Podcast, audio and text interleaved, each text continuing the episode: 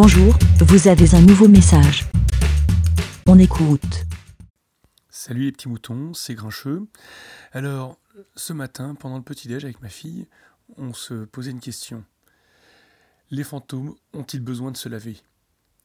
Bah oui, c'est quand même euh, la base de l'hygiène de se laver. Mais en même temps, c'est des fantômes, c'est des spectres. Qu'est-ce qu'ils risquent pas de se salir Ils passent à travers les murs et à travers la poussière.